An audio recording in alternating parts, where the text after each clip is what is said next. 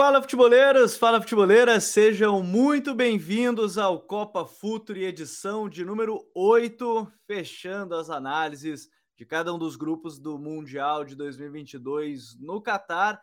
Conseguimos ao longo das últimas semanas fazer um repasse das análises de tudo que a gente vai poder acompanhar ao longo das 32 equipes que disputam essa Copa do Mundo. Lembrando que se você quiser também ter acesso ao nosso guia tático do Mundial, basta você clicar no link da descrição desse episódio ou então, se você estiver acompanhando ao vivo no YouTube, basta apontar o seu celu celular para o QR Code no canto da tela que você vai ter acesso ao nosso guia. Convocações, como ataca, como se defende, todos os detalhes, dados estatísticos, tudo sobre as 32 seleções que disputam o Mundial no Catar nesta temporada, neste 2022. Chegou o dia de falar sobre o Grupo H, que tem aí e promete, na verdade, a gente já pode até falar sobre isso, porque é um grupo que chamou muita atenção logo no sorteio, onde temos a seleção do Uruguai, que classificou na reta final das eliminatórias sul-americanas com a chegada do Diego Alonso, Portugal, que classificou também na repescagem europeia, né? Quase tivemos inclusive um Portugal e Itália. A Itália não quis muito, acabou sendo eliminada para Macedônia e aí Portugal se classificou para o Mundial. Coreia do Sul de Hyun-Min Son, que deu um susto nessa reta final de preparação, se lesionou pelo Tottenham, vai jogar de máscara a Copa do Mundo. E a seleção de Gana, que tem aí em Iñaki Williams, um dos seus principais jogadores, se naturalizou, não vai defender a seleção espanhola. Seu irmão vai, né, o Nico Williams, mas o Iñaki vai defender a seleção de Gana. E quem analisou essas quatro seleções no Guia Tático está aqui comigo hoje. Dimitri Barcelos. Jimmy, seja muito bem-vindo. Um grupo que muita gente tratou como grupo da morte. Não sei se é exatamente esse o nome, mas que provavelmente vai gerar muito entretenimento esse grupo H. Eu tenho certeza que vai, Jimmy. Seja bem-vindo. Salve, salve, Gabriel. Prazer enorme estar aqui, né? Para basicamente fechar essa produção pré-copa com secando, né? Esse grupo H agora em live, tá tudo lá no guia para quem quiser acompanhar, mas de fato, né? O grupo H, uh, não vejo ele como um grupo da morte, na verdade, né? Mas é um grupo que uh, promete ser relativamente competitivo pela situação meio de incerteza que principalmente Portugal e Uruguai chegam para essa Copa do Mundo. Portugal e Uruguai que despontam, obviamente, né, como favoritos nesse grupo H diante de Coreia do Sul e Gana, mas que não são certeza absoluta de um rendimento de alto nível desde o começo, de que vão conseguir avançar sem maiores problemas. A campanha de Portugal nas eliminatórias a gente viu que foi bastante complicada. Portugal não conseguiu superar a Sérvia, que acabou avançando logo de cara ali para a vaga direta na Copa do Mundo, caiu para a repescagem, teve que passar ali por Macedônia e Turquia para carimbar a passagem para o Catar. Uruguai é a mesma coisa teve um começo de eliminatórias muito complicado aqui na América do Sul. Tanto é que teve mudança de trabalho, né? Com a saída do Oscar Tabares e com a chegada aí do Diego Alonso, e agora, na reta final das eliminatórias, conseguiu ter uma sequência positiva para garantir essa classificação. A Coreia do Sul chega como um time organizado, pode tentar algo correndo por fora ali diante desse momento de incerteza das duas grandes favoritas. E Gana é quem eu vejo ali talvez como o azarão do grupo H. Não, não vejo tanta uh, capacidade de Gana brigar por uma classificação, mas, repetindo, né? É, é, uma, é um grupo onde tudo pode acontecer, diante do rendimento que a gente vê de Uruguai e Portugal aí nesse período, né, nesse ciclo. É, lembra até, dadas as devidas proporções, que foi na Copa de 2018 o grupo da Alemanha, né? Que tinha Alemanha, México, tinha Coreia do Sul também, que acabaram eliminando a Alemanha. Foi um grupo bastante movimentado, só que aí tinha a Suécia que destoava um pouco, mas mesmo assim fez um grande Mundial naquele 2018. Agora, a gente abre falando sobre, é, dentro desse grupo H, Jimmy, sobre Portugal, que chega nessa Copa sob sérios, séria desconfiança, na verdade, né?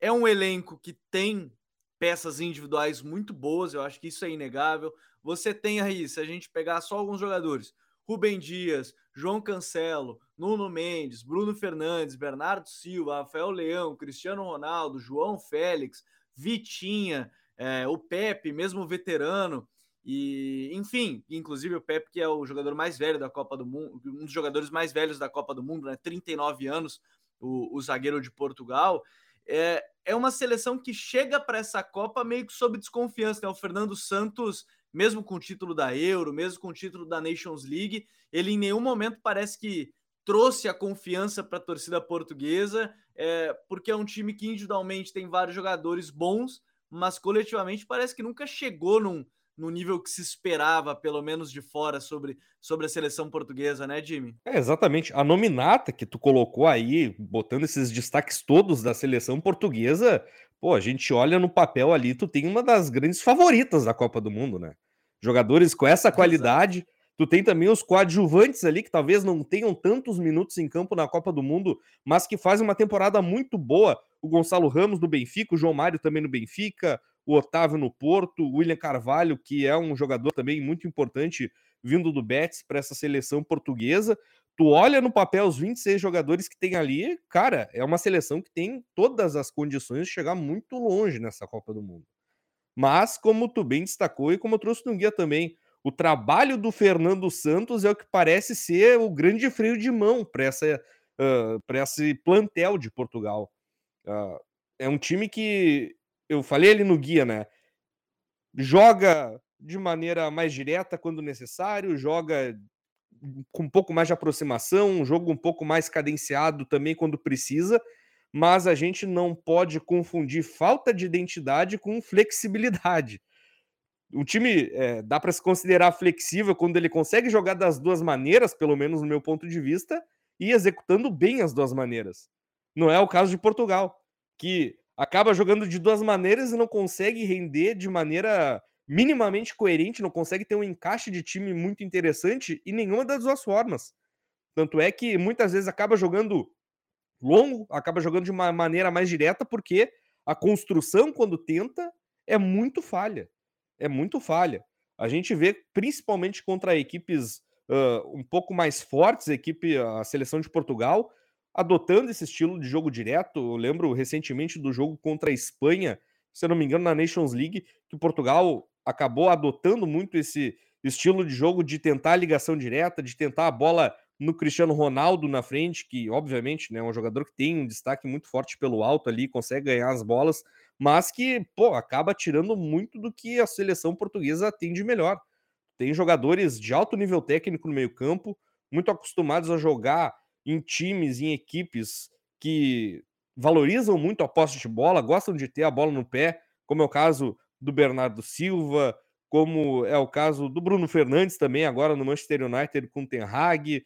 Tu tinha o Diogo Jota, que está fora da Copa do Mundo, lesionado, mas que joga no Liverpool também, sabe lidar muito bem com a bola no pé.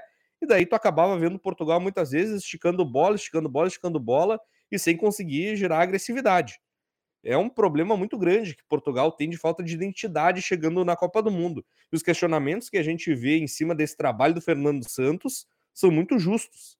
Tanto é que muita gente foi pega de surpresa, assim, né? Dele não ter sido demitido às vésperas da Copa do Mundo em reta final. Toda data FIFA se falava é, sobre isso, né? Toda data FIFA tinha alguma coisa. Ah, Fernando Santos vai ficar, não vai, vai ficar, não vai. É, não vai. Portugal tava a um deslize um pouco mais sério de mudar de trabalho ali acabou não acontecendo. Teve ali um empate com a Irlanda, teve derrota contra a Sérvia ali no jogo decisivo da, das eliminatórias, mas acabou mantendo-se o trabalho e não parece que engrenou de fato, né?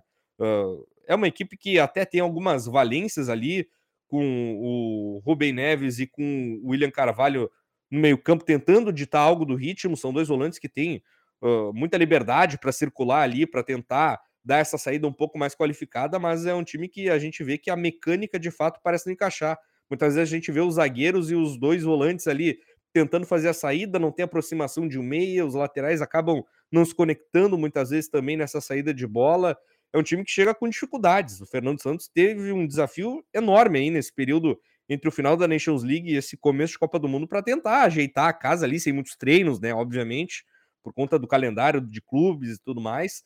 Uh, é uma seleção que, apesar de todo o talento, de toda a capacidade, chega como uma incógnita Portugal, né? É, obviamente, né? É a grande favorita ainda pelos nomes que tem, mas que não a gente não pode colocar como certeza de liderança de grupo ali. É, porque assim, é... até vale a título de curiosidade, dentro do que o Jimmy falou, da questão de bola longa e cruzamento, Foram 234 cruzamentos é, na, nas eliminatórias da UEFA. É a terceira maior média entre as seleções das eliminatórias europeias. Ou seja, em oito jogos são 234 cruzamentos. Você já tem uma noção mais ou menos de, de quantos cruzamentos ali por jogo, de um time que vai tentar muito essa bola longa, vai tentar utilizar. Mas é um time, é, de, você falou da questão do jogo direto, e quando a gente olha, é um time de muito talento, né? Desse meio para frente. Até se surgiu estava acompanhando alguns jornais portugueses, que próximo agora do Mundial seria uma possibilidade o Fernando Santos mudar para um sistema com um losango no meio-campo para poder ter o Rafael Leão próximo do Cristiano Ronaldo, trazer o Bernardo Silva um pouquinho mais para dentro, né, próximo do Bruno Fernandes, próximo do Rubem Neves, próximo do, do William Carvalho, do Vitinha, enfim, de quem for o titular ali no meio-campo, porque de maneira geral é um time que se porta no 4-2-3-1, né, a maneira mais básica assim da equipe e querendo ou não, talento tem, né? Mas é um time que é, a forma de atacar ainda não ficou muito clara. Você tem jogadores para construir, atacar talvez desde a defesa, mas é um time que parece que não se sente tão confortável fazendo isso, né? É, e até a gente olhando o perfil da seleção de Portugal, essa mudança de sistema tático agora para a Copa do Mundo talvez possa vir bem a calhar, porque é um time que, com os laterais que tem, talvez não tenha tanta necessidade assim de jogar com meio-campistas abertos. Tu tem o Nuno Mendes na lateral esquerda ali, que é um jogador que tem uma chegada muito forte na frente. Muitas vezes funcionou como um escape de grande qualidade para a seleção de Portugal. Quando o jogo apertava muito, ele conseguia sair de trás para dar esse desafogo, chegar na frente, fazer os cruzamentos. Tanto é que tu falou ali sobre esse dado de cruzamentos da seleção portuguesa. O Nuno Mendes tem um papel muito importante nesse sentido. E o João Cancelo, do outro lado, também, ou o Diogo Dalot, que também cresceu muito nessa, nesses últimos meses aí com a seleção portuguesa, até andou fazendo gol uh, com a camisa uh, da, da, seleção. Uh, um dos dois pode pintar ali também, tem uma chegada da frente que não deixa nada a dever. E tu trabalha com os meio-campistas um pouco mais próximos, consegue colocar mais jogadores ali na meia cancha para ocupar os espaços e, quem sabe, potencializar todo esse talento que a seleção portuguesa tem então, talvez de fato, né, mudança de sistema tático beneficie muito coletivamente a equipe de Portugal, reiterando né, esse papel dos laterais que tem chegada forte ao ataque e que podem suprir muito né, essa talvez não necessária uh, utilização de meio-campistas abertos no 4-2-3-1, como a gente vê Portugal utilizando até agora. Né? É, é um time que tem isso como, como uma dúvida ainda do próprio sistema tático, que é bem interessante porque querendo ou não, quando você tem até mesmo João Félix, que se adapta melhor a uma dupla de ataque, né? O Rafael Leão, mesmo que parte da ponta, é um cara que pode jogar com uma dupla de ataque, parte da ponta lá na equipe do Milan, é, é, é uma possibilidade. E defendendo, te agrada, te agradou, Jimmy? Porque assim, é, é, um time que se a gente olha os dois zagueiros, se a gente pegar uma zaga que vá ser Pepe e Rubem Dias, por exemplo, pode ser o Danilo Pereira, que até no próprio PSG tem jogado mais como zagueiro também, até pela falta de opções na equipe, com as lesões mais recentes e o sistema com três zagueiros no PSG, o Danilo tem jogado como, como zagueiro, além desses dois laterais e um goleiro é, como o Rui Patrício. É uma defesa que te agradou, é uma defesa que, por exemplo, consegue fazer um bloco alto, consegue marcar bem lá em cima. Como é que marca esse time de Portugal? É, a equipe de Portugal até tem alguns momentos que tenta pressionar mais a saída de bola com o Bruno Fernandes, principalmente, né? Pegando 4-2-3-1 como base, o Bruno Fernandes muitas vezes se solta dessa linha de três ali para tentar fazer a pressão, compensar um Cristiano Ronaldo que não tem tanta obrigação defensiva assim, tenta ali incomodar um pouco mais os zagueiros.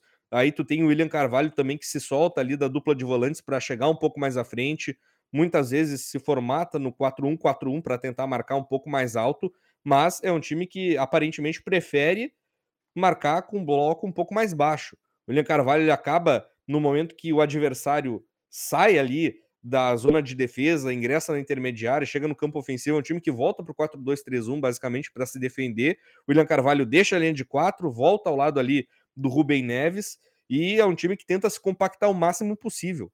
E é um time que também tenta uh, proteger muito a sua área, muito mesmo. Muitas vezes a gente vê oito jogadores de Portugal dentro da área e não tem ninguém ali na proximidade da meia-lua, ninguém à frente ali da grande área para tentar impedir um chute de média distância. É um time que acaba recuando por vezes até em excesso. Isso aí acaba trazendo muito adversário para perto, possibilita as finalizações e acaba gerando perigo. Então, não espero ver Portugal pressionando tanto a saída de bola adversária. Não espero ver Portugal uh, tentando atrapalhar muito a saída de bola. Acho que vai ser muito mais um time que vai se fechar atrás, que vai tentar recuar bem essas linhas, jogar de maneira compactada para livrar, como eu falei, o Cristiano Ronaldo também de muitas obrigações defensivas, porque tu tem o grande destaque, a grande referência da tua seleção ali, talvez na sua última Copa do Mundo, já sem aquele físico, assim, sem um ritmo de jogo também tão forte, já que não vem jogando tanto nessa temporada como o Manchester United. Então, libera o Cristiano Ronaldo ali, deixa ele mais focado nas ações ofensivas, fecha atrás e aí tenta sair mais em velocidade. Eu não espero Portugal marcando tão alto assim, até porque esse não foi o padrão da equipe nesses jogos mais recentes, assim, antes da Copa do Mundo. É, vai tentar se aproveitar provavelmente do Rafael Leão em transições, Bruno Fernandes, Bernardo Silva criando, construindo os lançamentos do Rubem Neves. Estou bem curioso nesse sentido para a equipe de Portugal. Dentro do grupo, você falou até da questão de Gana, né? Os Black Stars estão de volta, né? Para quem é, tem memória afetiva, vai lembrar de um dos grandes jogos, né? Da, de Copas do Mundo, ou pelo menos mais emocionantes, que pode, pode ser reeditado, será reeditado agora, que é entre Gana e Uruguai. Quem não lembra daquela mão do Soares em cima da linha, o pênalti perdido depois para Samoa Jean e tudo que se sucedeu na partida na, na Copa do Mundo da África, né? Da África do Sul em 2010 mas é uma seleção que, quando a gente olha no papel, Jimmy, talvez o grande reforço seja de fato né, o Iñaki Williams chegando, né, sendo convocado, podendo jogar aí na equipe, mas com a grande estrela sendo o Kudos, né, um dos principais jogadores, o Jonathan Yeo também é, é mais conhecido assim do, do público em geral. O que, é que te pareceu a, seleção de Gana assim quando você acompanhou? uma coisa que me chamou a atenção até nos dados do Futuri Pro, que é a seleção com a menor média entre as seleções classificadas de passes por minuto. Uma seleção que aí troca poucos passes ou é uma seleção que troca passes de maneira mais lenta. O que, que te chamou a atenção dessa seleção de Gana aí, Jimmy? É, uh, é necessário contextualizar, primeiramente, que Gana passou por uma mudança de trabalho no começo do ano de Copa do Mundo, né? Por mais que tenha sido lá em fevereiro, março, a mudança, ainda assim, no ano de Copa do Mundo, por mais que seja em dezembro agora, acaba prejudicando essa interrupção de trabalho com uma proximidade tão grande, né, da competição. Uh, acabou o Otto Ado sendo efetivado ali, né? Ele que tinha ficado como interino depois da saída do Milovan Rayevat da equipe de Gana e não se tinha muita certeza se ele permaneceria no começo lá quando ele assumiu e foi ficando até ser praticamente efetivado pelo menos até agora depois da Copa do Mundo, né? E é um time que dá para se dizer que é esforçado assim, né? Não é um time que tem um, um encaixe também uh, tão tão forte coletivamente por conta disso também. Uh, é um time que tem seus problemas, mas uh, é um time que essa média de passes, como tu destacou, é muito também pela característica talvez de condução dos jogadores de Gana, né? A gente tem ali o Kudos que gosta de carregar bastante a bola, o André Ayu jogando no meio campo também, muitas vezes ele volta para dar um suporte na saída de bola, pega a posse, acaba carregando. Os laterais também acabam arrancando bastante ali pelos lados do campo para tentar levar a bola ao ataque. Isso acredito que acaba influenciando, né? Um time que tem uma troca de bola também um pouco mais lenta, né? Obviamente, não é um time que tem uma agilidade tão grande na construção, uh, mas a seleção de Gana até me surpreendeu de certa forma, assim, que é um time organizado, apesar de tudo. Por mais que não enche os olhos, não seja um time de grande destaque coletivo, é um time que tem um padrão de jogo que parece bem estabelecido ali com o atuado, né? Tem os dois zagueiros fazendo a saída de bola, momentos em 2-3, momentos em 2-4, quando o André Ayu recua ali para dar esse suporte, o Mohamed Kudus bem livre ali para flutuar na intermediária para buscar jogo, para tentar dar opção de passe. E tu tem atacantes de qualidade, né? Tem o Iñaki Williams agora que chega aí para ser um grande diferencial, é um jogador uh, que tem uma capacidade técnica, uma presença de área muito grande, sai bastante também para conseguir jogar. Tu tem o Afena Jean, que acaba sendo uh, alternativa ali uh, para a seleção de Gana um pouco mais à frente. Uh, tu tem o Fataú, que é um jovem destaque também, teve presenças muito fortes ali, principalmente nesses últimos jogos amistosos antes da Copa do Mundo. conseguiu acrescentar muito em agressividade na frente. Eu acho que até vai acabar ganhando muito mais espaço de jogo agora sem o Afena Jean ali, né? que acabou não sendo convocado para a seleção de Gana. E vamos ver, né? O que pode oferecer. Talvez pescar uma segunda posição do grupo ali, a seleção de Gana consiga, né? Mas acho bem provável. Um time que, como eu destaquei ali no, no Guia da Copa, vive um momento de transição com esses jovens nomes surgindo, né? Agora tem o Kudusto, tem uh, o Fataú, o Avenanjan que ficou de fora, o Iñaki Williams que chega aí para seus primeiros jogos mais sérios com a seleção de Gana. É um momento complicado. É, o próprio, o próprio Thomas Partey, né, que é uma peça aí que pode ser importante ao longo da, do, do É, jogos, o Partey né? que até olhando os jogos mais recentes não teve tanta participação assim, mas é um jogador muito uhum. diferenciado uhum. tecnicamente, principalmente nessa pelo menos tem a experiência, né, de é, jogos mais, exatamente. mais fortes internacionais. Se, né? Tá fazendo uma temporada de muito destaque no Arsenal, um jogador que está sendo fundamental para essa campanha que os Gunners estão fazendo aí de liderança de Premier League. Uh, então é, é, de se esperar que a seleção de Gana consiga melhorar um pouco mais, tendo parte ali no meio campo agora para ajudar nessa saída de bola, ajudar até defensivamente também, né? Um jogador que tem um desarme muito forte. Então pode ser que cresça na comparação com o que a gente viu recentemente. Mas mesmo assim, né? Uh, diante desse momento de transição, por ser um time com alguns jovens entrando, ganhando espaço, uh, voltando a uma Copa do Mundo, Gana, né? Que acabou ficando de fora da última edição, talvez uh, seja um processo mais mirando 2026 ali do que especificamente mirando, né? Um avanço para oitavas de final agora logo de cara num grupo que é complicado. É, e assim, né? É, a gente viu o jogo mais recente, talvez, de Gana, foi o jogo contra a seleção brasileira, assim, que fica na memória, né? Que foi 3 a 0 para o Brasil. Quando a gente fala defensivamente, aí sim a gente fala de um time que é, acaba dando muito espaço, né? O jogo contra o Brasil ficou bem claro o espaço na entrelinha, né? Aquele espaço ali entre, entre zagueiros e volantes, porque defende nesse 4-1-4-1, né? Como deixou espaço ali e, se a gente pegar só o exemplo de Portugal, pegar o exemplo de, de, uma, de um Uruguai, são seleções que têm jogadores que podem muito bem aproveitar essa zona do campo. E então, assim, é, é interessante ressaltar que defensivamente talvez seja um time ainda que dá muito espaço. É um time que tem lá sua organização, mas defensivamente ainda é um time que tem alguns certos problemas que pode fazer com que sofra né, nesse, nesse grupo ainda. É, exatamente. A gente pode dizer que o, que o Neymar praticamente expôs o grande ponto fraco de Gana ali naquela partida, Exato. né?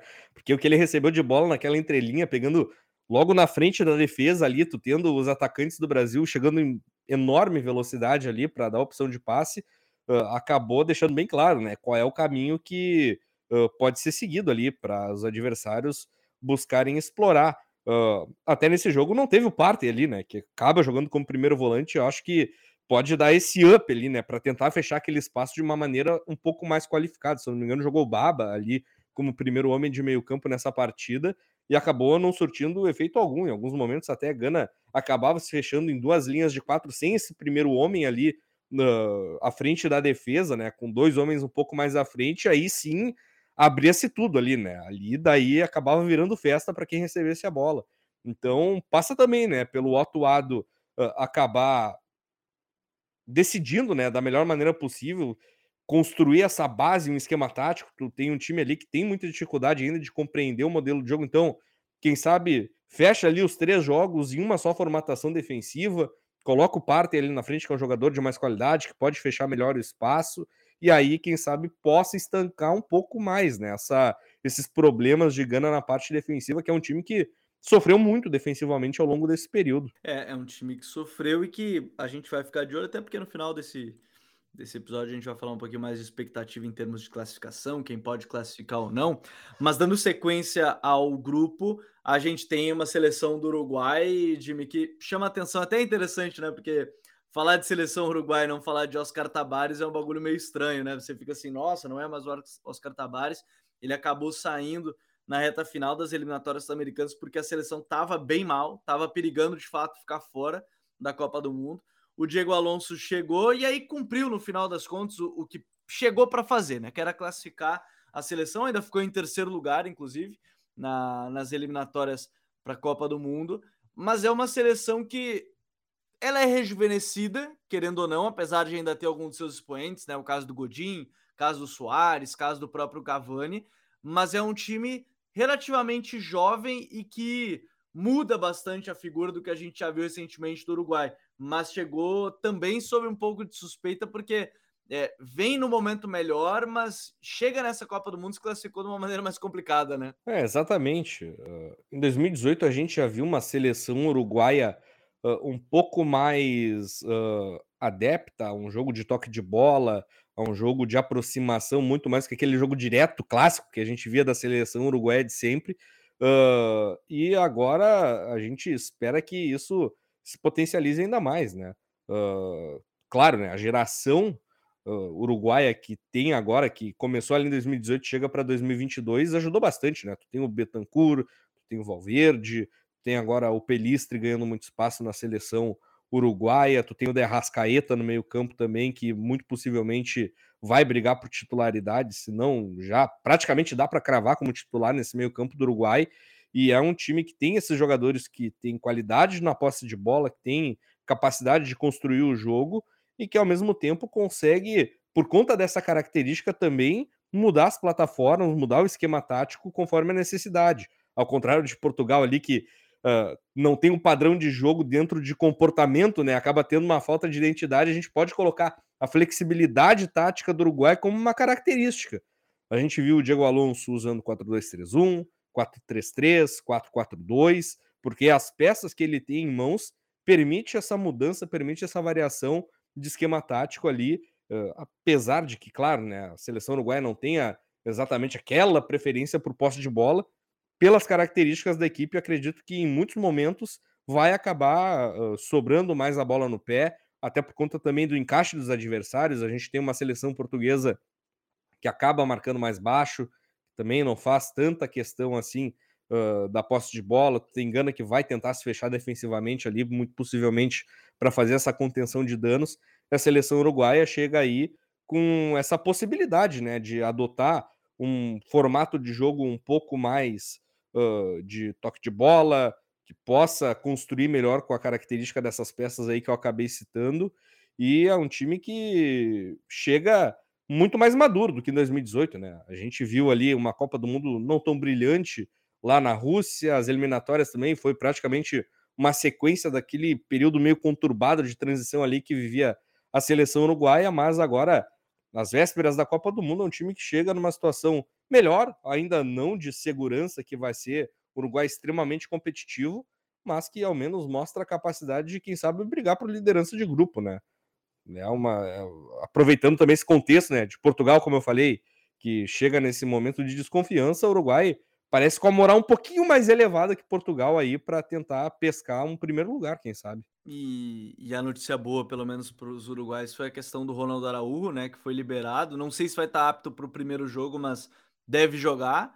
Né, a, a Copa do Mundo foi convocado e, e estava-se a dúvida depois da lesão que ele sofreu lá no Barcelona. Não, ou melhor, lesão que ele sofreu na própria seleção uruguaia, nos últimos amistosos preparatórios.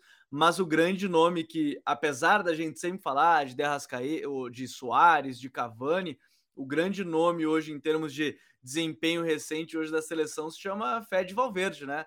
Tá num nível muito, muito alto. E na seleção ele não é exatamente o meia da direita, né? Como no Real Madrid, que ele jogava muitas vezes aberto pelo lado, né? No corredor mesmo, 4-2-3-1. Na seleção ele participa muito mais em outras fases do jogo, né, Jimmy? É, exatamente. É curioso ver, né? Um canivete suíço, praticamente, o Valverde, porque no Real Madrid joga aberto no lado direito, quase como um ponta ali, né? Chega na frente, por vezes como um interior ali, mas na seleção uruguaia muitas vezes ele é utilizado no centro do campo para colaborar na saída de bola junto com o Bentancur, ali nos primeiros metros do campo. Muitas vezes acaba ficando um pouco mais preso ali naquela zona para dar esse suporte aos zagueiros, até por vezes entrando entre os zagueiros para dar essa, essa saída de bola. E é uma peça que promete ser importantíssima para o Diego Alonso, justamente visando essa questão da flexibilidade que eu citei. Tu pode brincar com o Valverde ali em várias zonas do campo. Por mais que ele tenha jogado uh, mais frequentemente ali na, na, saída de bola, nos primeiros metros do meio-campo, é um jogador que tem uma chegada muito forte na frente, é um jogador que tem uma capacidade física enorme para tentar gerar vantagem sobre o lateral adversário ali para cair pelo lado do campo, tem a finalização de média distância, ainda mais agora projetando que o Uruguai vai pegar uma seleção portuguesa que dá muito espaço na entrada da área, tu ter o Valverde ali com esse chute de fora pode ser uma arma interessante contra a Gana também, que muito possivelmente vai jogar com linhas baixas. Talvez seja muito complicado de encontrar o espaço para entrar na área. O teu Valverde chutando também pode ser uma arma interessante.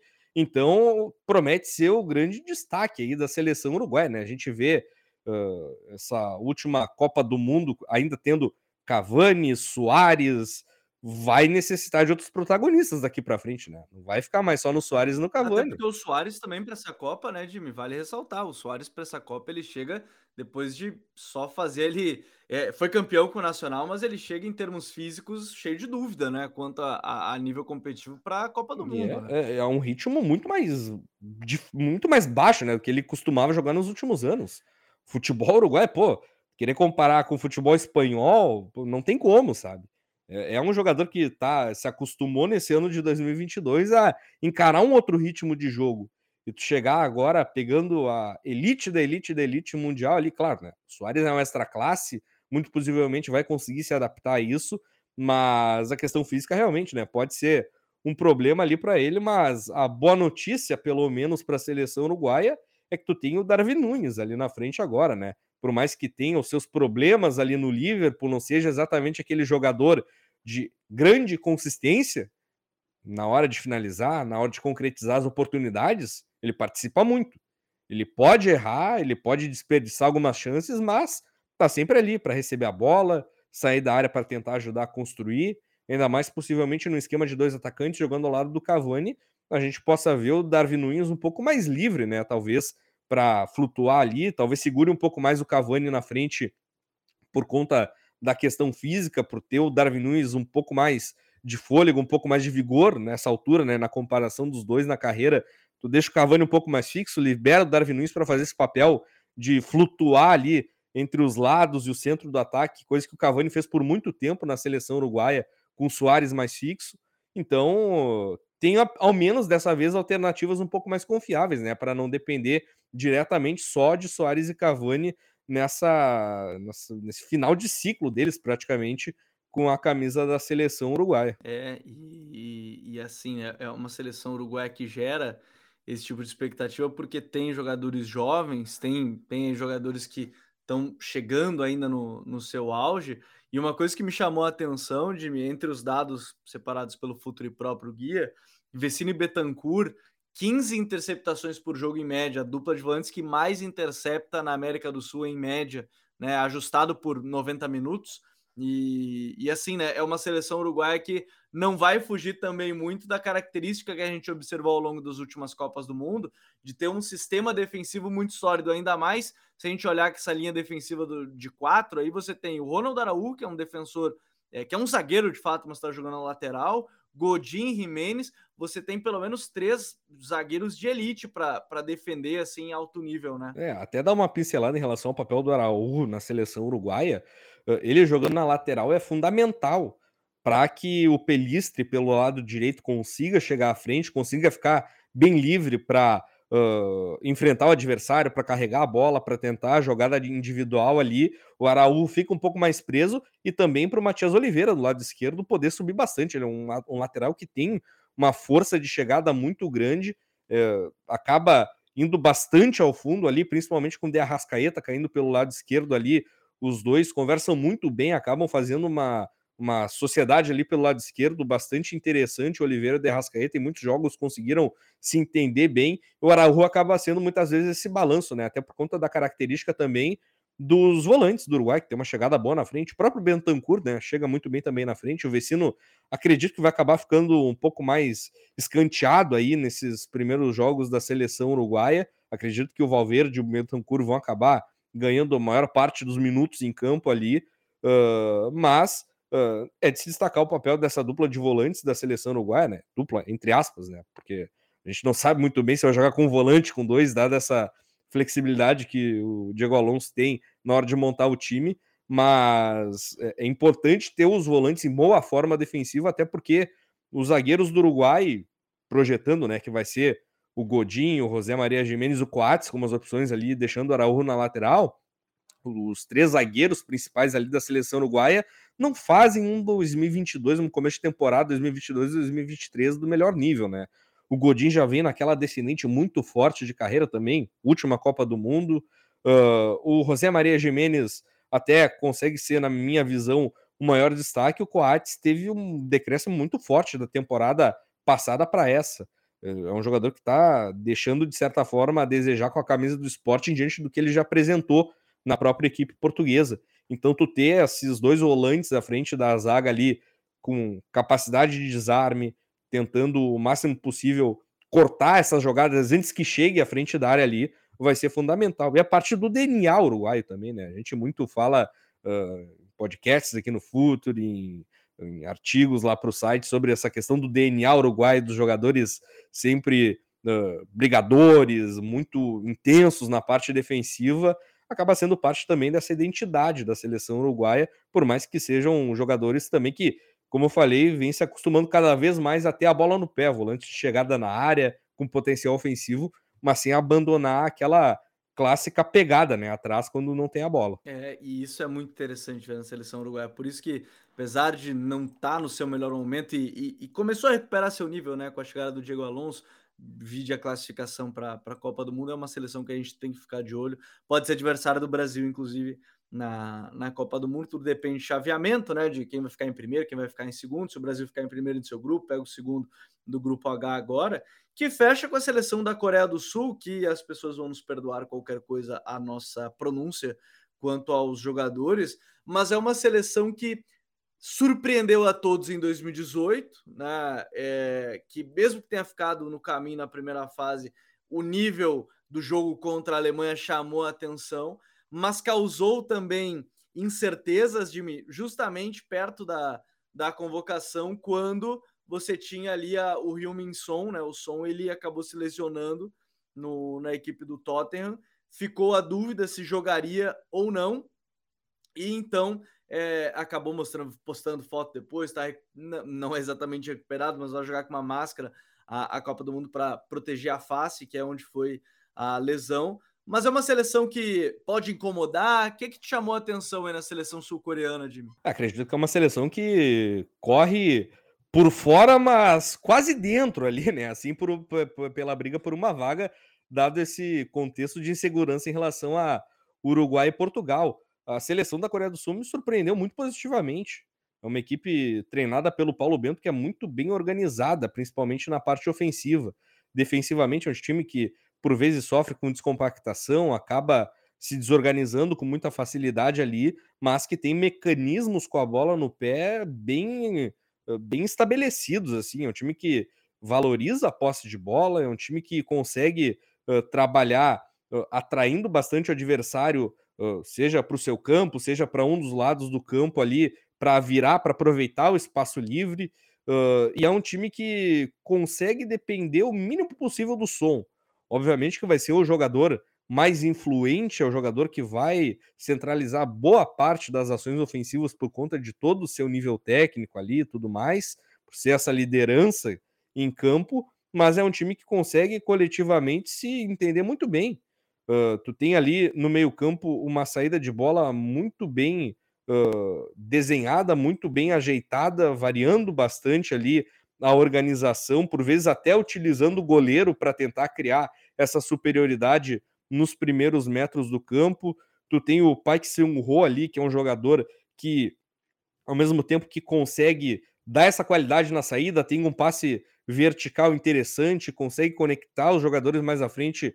É um jogador que também tem a capacidade defensiva para proteger muito bem ali. Uh, na zaga, tu tem o Kim Min-jae ali, que uh, vem numa temporada com o Napoli ali, se destacando, conseguindo espaço, promete ser a liderança nessa parte defensiva da Coreia do Sul, um jogador que também tem essa qualidade, consegue uh, se destacar com a bola no pé ali, contribuindo nessa saída de bola. E na frente, por mais que o Rio Minson ali seja o destaque, seja um jogador que acaba aparecendo por todas as partes do campo, na intermediária, no ataque, tu tem o Juan Hichan ali também do, do Wolverhampton, que tem boas participações, um jogador que promete dar esse desafogo ali na frente para aliviar essa pressão em cima do Rio Minson, porque obviamente né, a marcação adversária toda vai acabar centralizando as atenções em cima do som. tu vai precisar encontrar algumas alternativas ali na frente que te permitam, né, construir, se movimentar da melhor maneira possível, consiga chegar à área com qualidade, e a seleção norte-coreana, uh, sul-coreana, né, acaba conseguindo, uh, na parte coletiva, se adaptar bem a isso. É, o Paulo Bento parece ter a ciência de que é um time que vai precisar muito de outros jogadores e não apenas do som por conta dessa atenção que vai acabar recebendo ali dos adversários na hora de tentar se defender, né? É uma coisa que chama a atenção. O Brasil também enfrentou agora, mais recente, né? A seleção sul-coreana. O Paulo Bento ele é um treinador que se preocupa em ter essas variações, né? Ele é um treinador que a gente já observou em outros momentos essa preocupação, até porque, bem como o Jimmy falou, não dá para ficar dependendo. É claro que é o seu principal jogador, é claro que é o melhor jogador é, do seu país, mas não dá para depender só dele, ainda mais num grupo que vai ser difícil, vai ser chato. Né? Tem um jogo crucial contra a Gana, pensando em pontuação para classificar. Né? E aí, depois, dois jogos importantes contra o Uruguai e Portugal para buscar isso. E, e, quando a gente olha até na artilharia das eliminatórias asiáticas, você tem o Som como o artilheiro, claro, né? Sete gols marcados, mas logo atrás dele você tem o Kim Shin-woo, né? Que aí você já tem seis gols aí contra sete do Som, então você já tem ali números próximos, não uma dependência tão, tão é, grande mas é, um, é, é uma seleção que de repente pode vir a, a incomodar a partir dessa, dessa ideia que o Jimmy está passando para gente, de, de um time que tem uma saída de bola que pode variar. Vocês vão ver tudo isso, inclusive, no nosso, nos desenhos e nos campinhos táticos produzidos por todo o nosso time, que estão no, no guia que você pode baixar, clicando no link aqui na descrição, ou utilizando aí o QR Code no canto, no canto da tela. Mas quando a gente fala assim de um time defensivamente dá para confiar, por exemplo, né? Porque é um time que aposta muito no som, consegue defender bem, né? Pensando num grupo chato e difícil de enfrentar, é um time que defende bem, por exemplo, Jimmy? É um time que defende bem, pelo menos na minha opinião, assim do que eu pude ver. Uh, a gente provavelmente vai ver o, a seleção da Coreia do Sul um pouco mais resguardada ali, talvez contra Uruguai e contra Portugal. Uh, não fazendo tanta questão de poste-bola, embora seja parte da identidade do time, acredito que vai adotar talvez não uma pressão tão alta assim. É um time que pressiona a saída de bola, ao contrário de Portugal, por exemplo, que não tem tanto essa, essa característica. A Coreia do Sul ela vai para cima, ela tenta encurtar os espaços, ela tenta roubar a bola alto ali, mas acredito que não vai ser tão evidente isso assim, pelo menos no, no jogo contra Portugal e Uruguai, talvez. Ah, mas é um time que tem uma boa organização. Defende no 4-4-2 quando é um bloco um pouco mais baixo, varia para o 4-1-4-1 quando tenta marcar um pouco mais alto para dar esse volume mais à frente ali uh, com, com os jogadores da linha de quatro muito altos ali, tentando encaixar nos volantes, nos zagueiros e nos laterais. Então, acredito que a seleção da Coreia do Sul tem ali a capacidade sim de se defender bem, de se fechar e, quem sabe, no ataque ali quando tiver a bola no pé, construir bem, ter a paciência. Né? Acredito que a, a paciência, a frieza vai ser a palavra-chave para a Coreia do Sul uh, nessa, nessa fase de grupos, assim, para tentar fazer aquilo que sabe fazer de melhor, né? E tentar reduzir o máximo possível os erros também, né? Por vezes, até voltando um pouco à parte ofensiva, é um time que valoriza a posse de bola na maior parte do tempo, tenta jogar por baixo, mas é um time que acaba forçando muitos passes e errando muito por conta disso.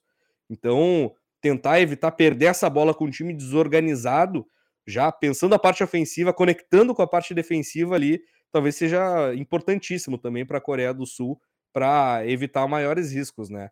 Tu cuidar melhor da bola, não forçar tantos passes ali para, quem sabe, conseguir cuidar melhor dela e não fornecer esses contra-ataques para o adversário. É, até porque vai enfrentar times. E aí é importante, né? A gente sempre bota o contexto no meio disso que enfrenta umas eliminatórias um pouco mais fracas, né? Que é que em relação a eliminatórias sul-americanas e eliminatórias europeias.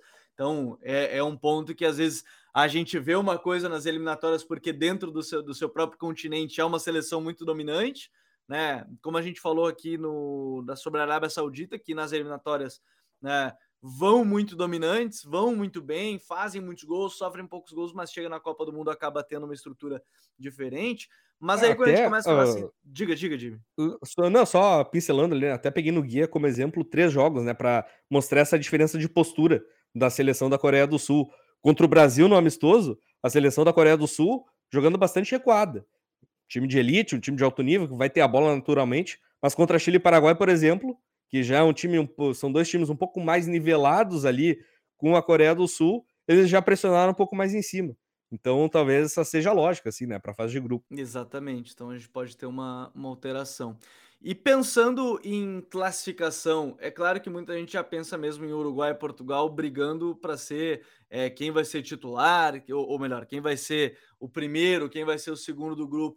Você vê uma possível surpresa para essa classificação nesse grupo H, Jimmy, ou não, não consegue ver algo fugindo de, de Portugal e Uruguai, mas a briga para ser quem vai ser o primeiro e quem vai ser o segundo? A briga pela liderança, acredito que vai ficar de fato ali entre Portugal e Uruguai, mas a segunda vaga, eu acho que a Coreia do Sul pode acabar beliscando, né? A gente já viu em 2018 ali, como tu bem destacou anteriormente, um time capaz de brigar, capaz de competir e tudo mais.